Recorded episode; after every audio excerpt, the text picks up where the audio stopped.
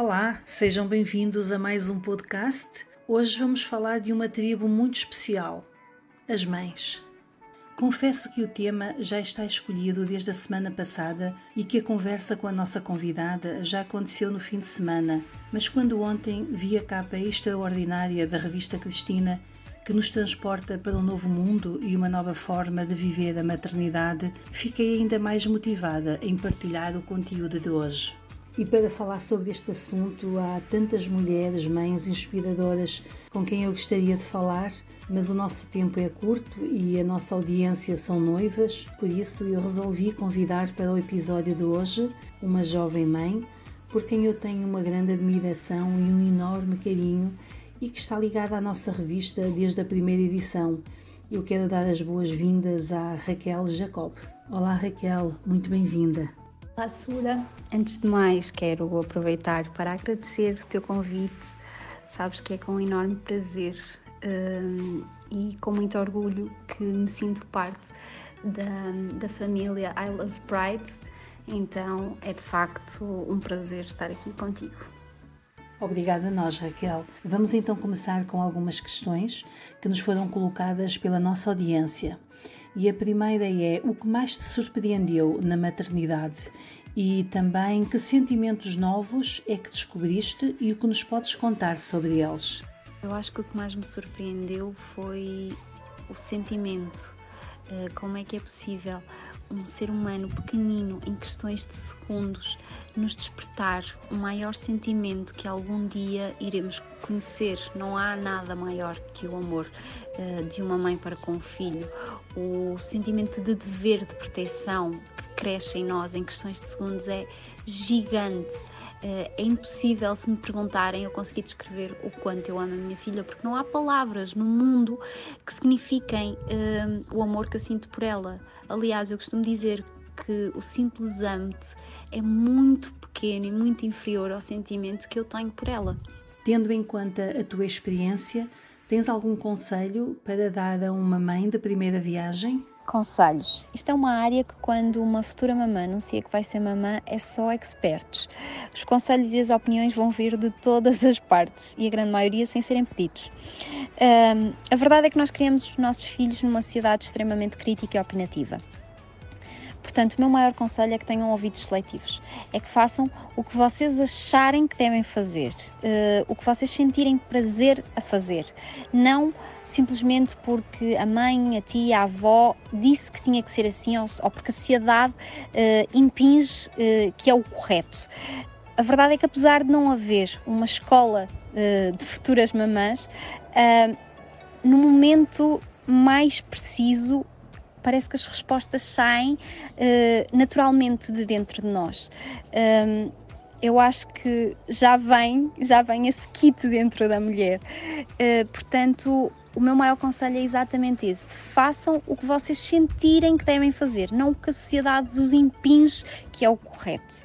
Uh, eu lembro-me perfeitamente que quando eu escolhi que iria ter a minha filha por cesariana, que fui extremamente criticada, quase que me quiseram levar a pensar que eu seria menos mãe pela minha escolha. E a verdade é que eu abomino dor. Eu queria apenas uh, relembrar para sempre o meu parto e a primeira vez que pegava na minha filha e lhe via a cara como um momento de total felicidade e amor. E a verdade é que foi assim. Uh, obviamente, eu sofri nos dias a seguir ao parto. Uh, portanto, não me venham dizer que sou menos mãe quando eu tenho sete camadas de mim cortadas mas naquela altura e a primeira vez e a minha lembrança uh, da primeira vez que segurei na minha filha é de uma felicidade, de um amor que ultrapassou aquele, aquele, aquela sala de partos, aquele hospital, uma coisa maravilhosa. Essa foi a minha escolha que eu mantive, apesar de todos os conselhos que me foram dados para me levar a, a fazer outra.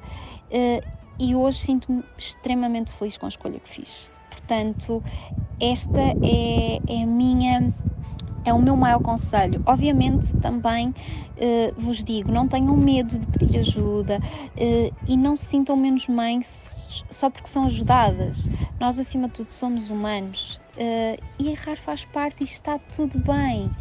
e é errar que as pessoas aprendem e que crescem. E eles próprios, quando começarem a fazer as suas próprias escolhas, vão errar. E ao errar é que vão aprender. Nós não somos diferentes. Uh, e isso não nos torna menos qualificadas como mãe. Sabemos que não é fácil, mas como conciliar o papel de mãe com o papel de esposa? Pergunta eu praticamente conseguiria transformá-la em conselho, porque é realmente muito importante.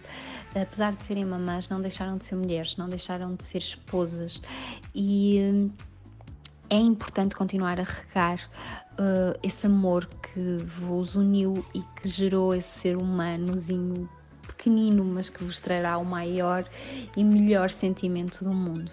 Um, então, o amor é como uma planta, se não for regada, ela morre.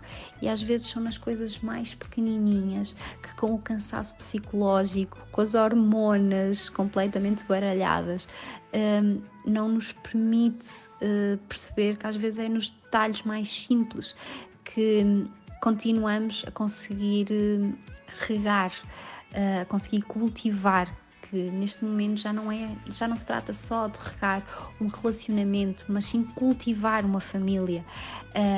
então, às vezes, em vez de tomarem banho separados, quando o bebê está a dormir, tomam banho os dois juntos, aproveitam e mantêm a chama. deixar o bebê adormecer e tentarem, às vezes até um esforço mais por parte do pai, tentar por mais que seja fora de horas, fazer a refeição com a mãe, uh, porque obviamente a mulher, uh, como o alimento, uh, uma grande parte das vezes está agarrado à mulher, precisa de um descanso maior e precisa de mais refeições, criar uma, uma um miminho, uma refeição, um pequeno almoço e levar-lhe. Uh, tudo isto são coisas simbólicas, mas que vão fazer a diferença. Enquanto casal, como interferiu no vosso relacionamento a chegada da vossa filha?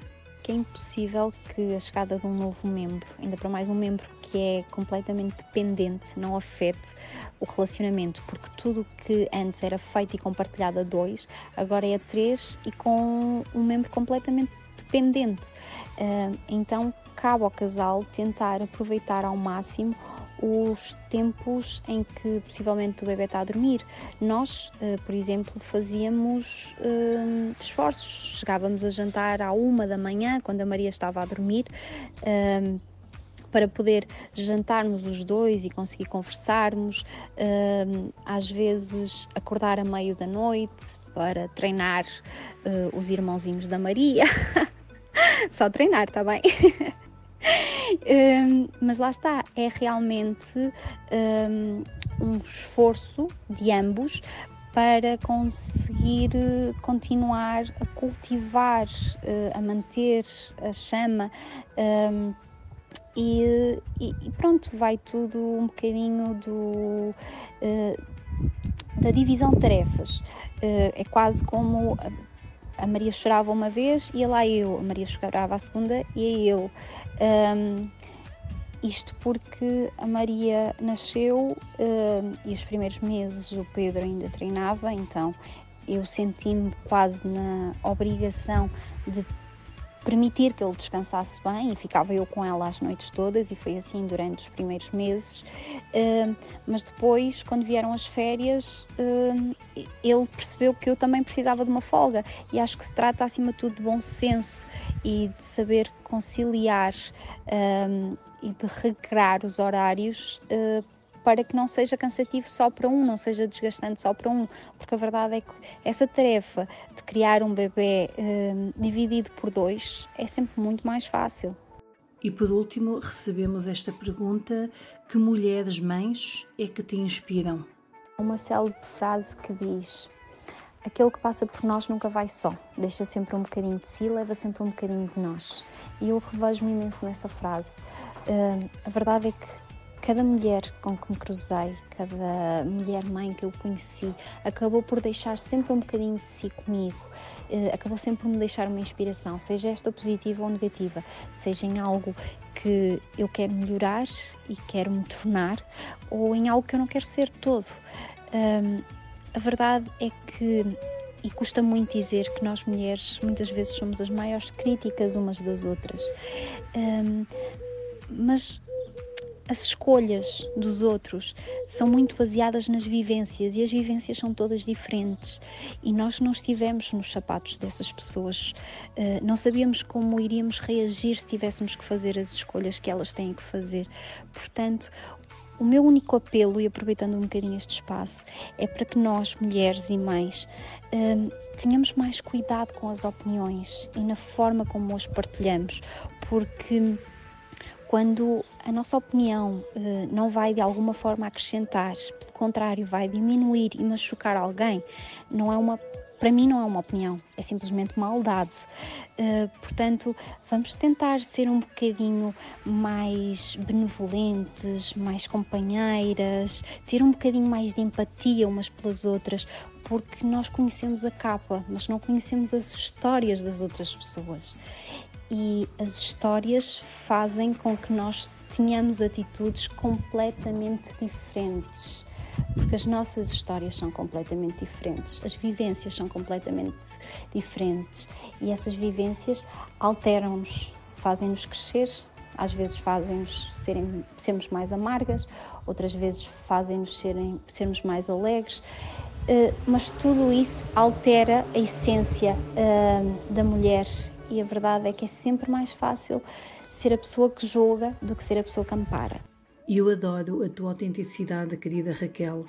És uma pessoa linda e eu desejo-te as maiores felicidades. Muito obrigada por partilhares connosco um bocadinho do teu mundo.